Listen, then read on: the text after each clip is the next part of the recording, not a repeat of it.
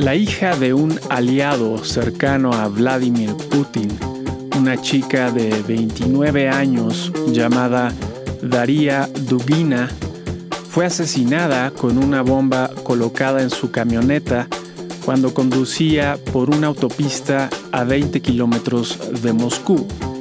Ucrania ha negado su involucramiento con este hecho. Hay especulaciones de que este asesinato servirá para que Rusia aumente el nivel de las agresiones contra Ucrania. Hoy es el domingo 21 de agosto del 2022 y este es el volumen 3, número 32 del semanario El inversionista.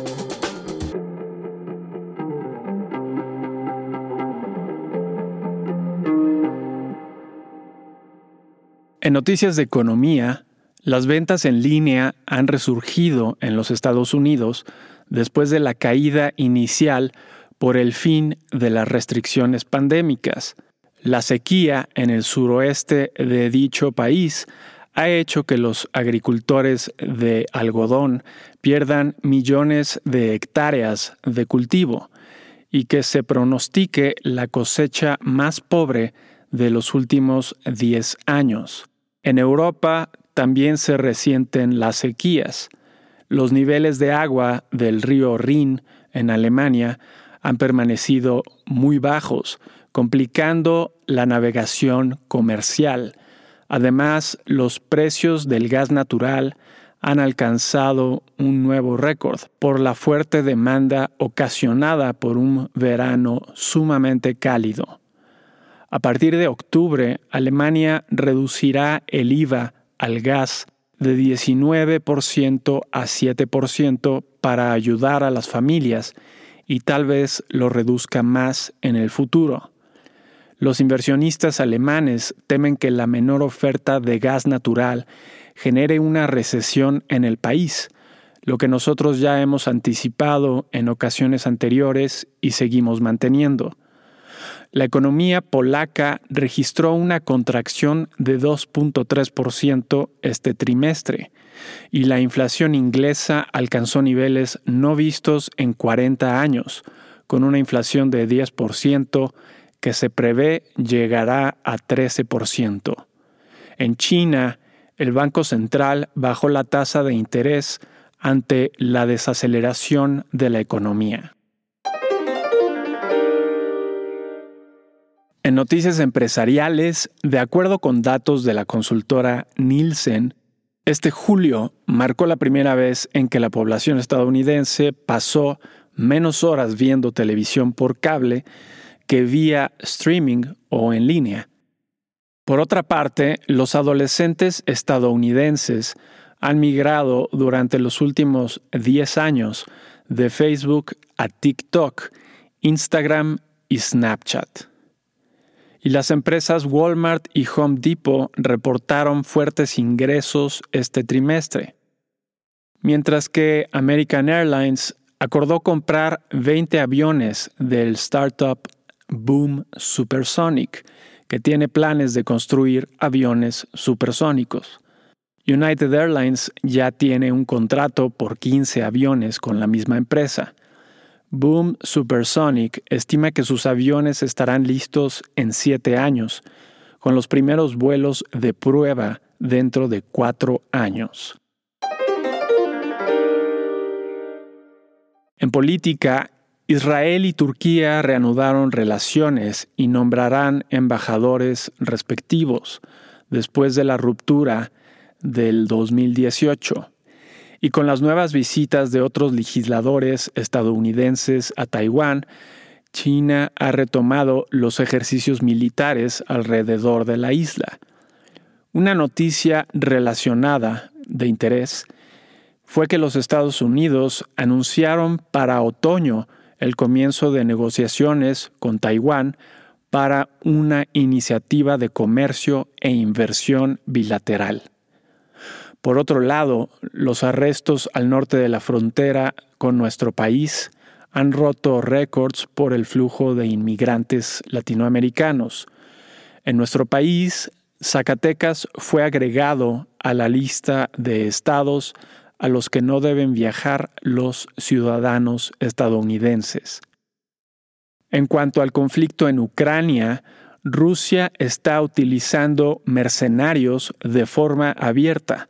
Una empresa militar privada llamada el Grupo Wagner, propiedad de un empresario ruso, aparece continuamente en reportajes de los medios oficiales que ensalzan sus supuestos actos heroicos.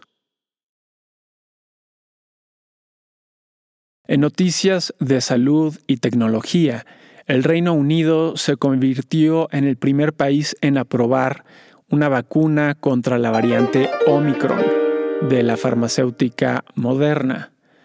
La FDA planea permitir la venta de algunos aparatos de mejora auditiva sin prescripción. Y científicos de un grupo de biotecnología de la Universidad de Melbourne, Australia, se comprometieron a recrear la especie del tigre tasmaniano que fue declarada extinta en 1936. Finalmente, la NASA planea enviar este 29 de agosto un cohete de prueba para viajar a la Luna, este miércoles fue colocado en la plataforma de despegue. Notas de la semana que termina. 15 al 19 de agosto. En Estados Unidos, para julio los permisos de construcción disminuyeron menos de lo esperado, permaneciendo en niveles muy por encima de los prepandémicos y los comienzos de construcción residencial disminuyeron más de lo esperado, quedando en valores del año 2019. La producción industrial aumentó en 0.6%, más del 0.3% esperado. Las ventas minoristas para el mes de julio se mantuvieron sin cambio, arrastradas por la disminución en la venta de vehículos. Las minutas de la última decisión de la Reserva Federal arrojaron poca información adicional, simplemente confirmando que la Reserva está más abierta a una moderación en el alza de tasas y que la mayoría de la Junta anticipa un alza de 50 puntos en septiembre.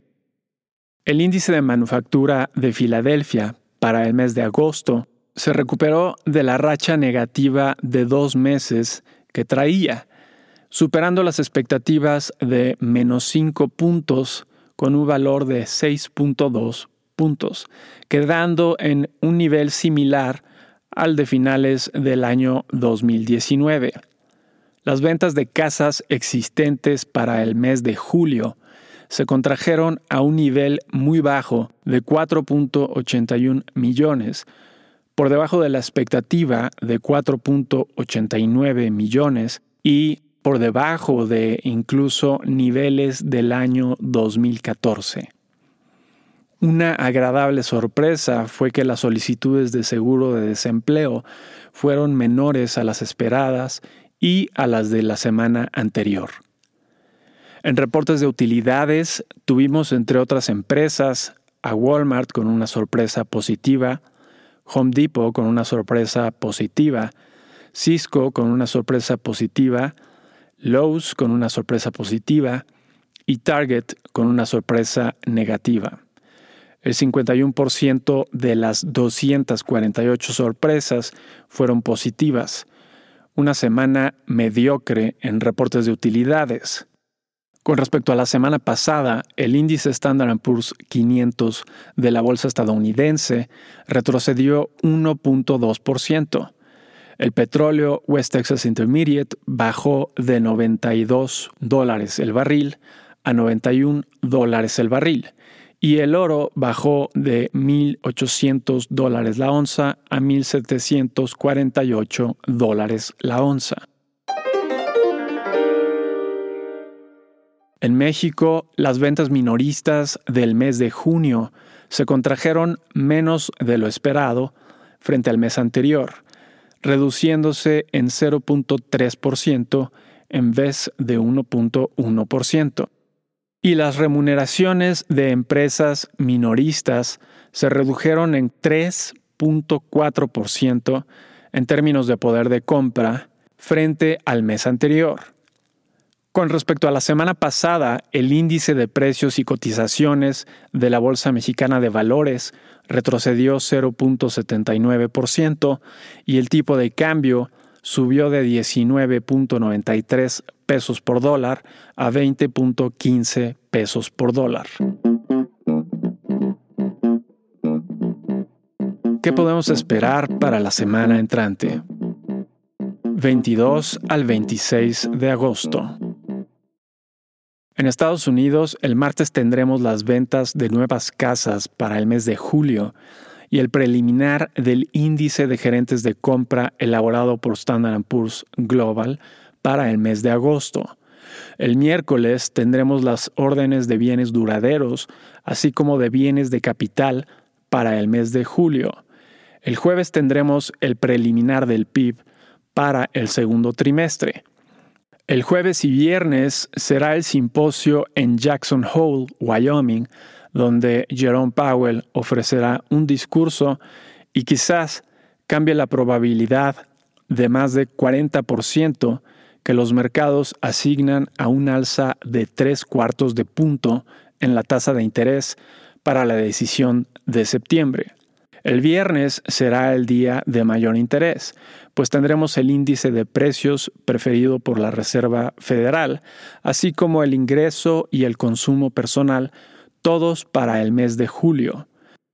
Ese mismo día tendremos la confianza del consumidor, según la Universidad de Michigan, para el mes de agosto.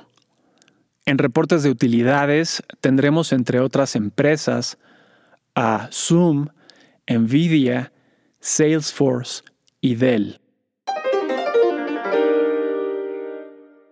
En México, el lunes tendremos la encuesta a empresas constructoras, el jueves tendremos el indicador global de la actividad económica para el mes de junio y ese mismo día tendremos el Producto Interno Bruto para el segundo trimestre. Tips. El viernes de esta semana arrasó con las ganancias de los primeros cuatro días. Los inversionistas tienen miedo de un alza en la tasa de interés, pero ello no justifica el movimiento.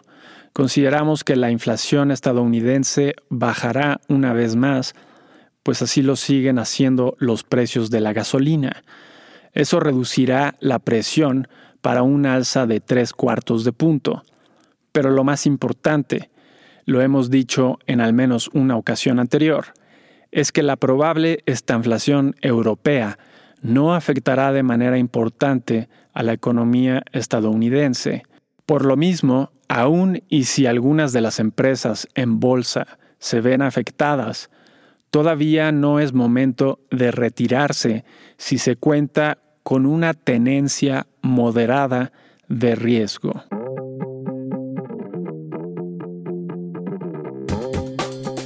Y eso es todo para esta semana. Si te interesa consultar la versión completa, ver números anteriores o suscribirte para recibir El inversionista de forma gratuita, lo puedes hacer a través del sitio elinversionistaonline.com. Y si te gusta escucharnos, por favor déjanos una reseña en la plataforma que utilices. Nos ayudaría mucho.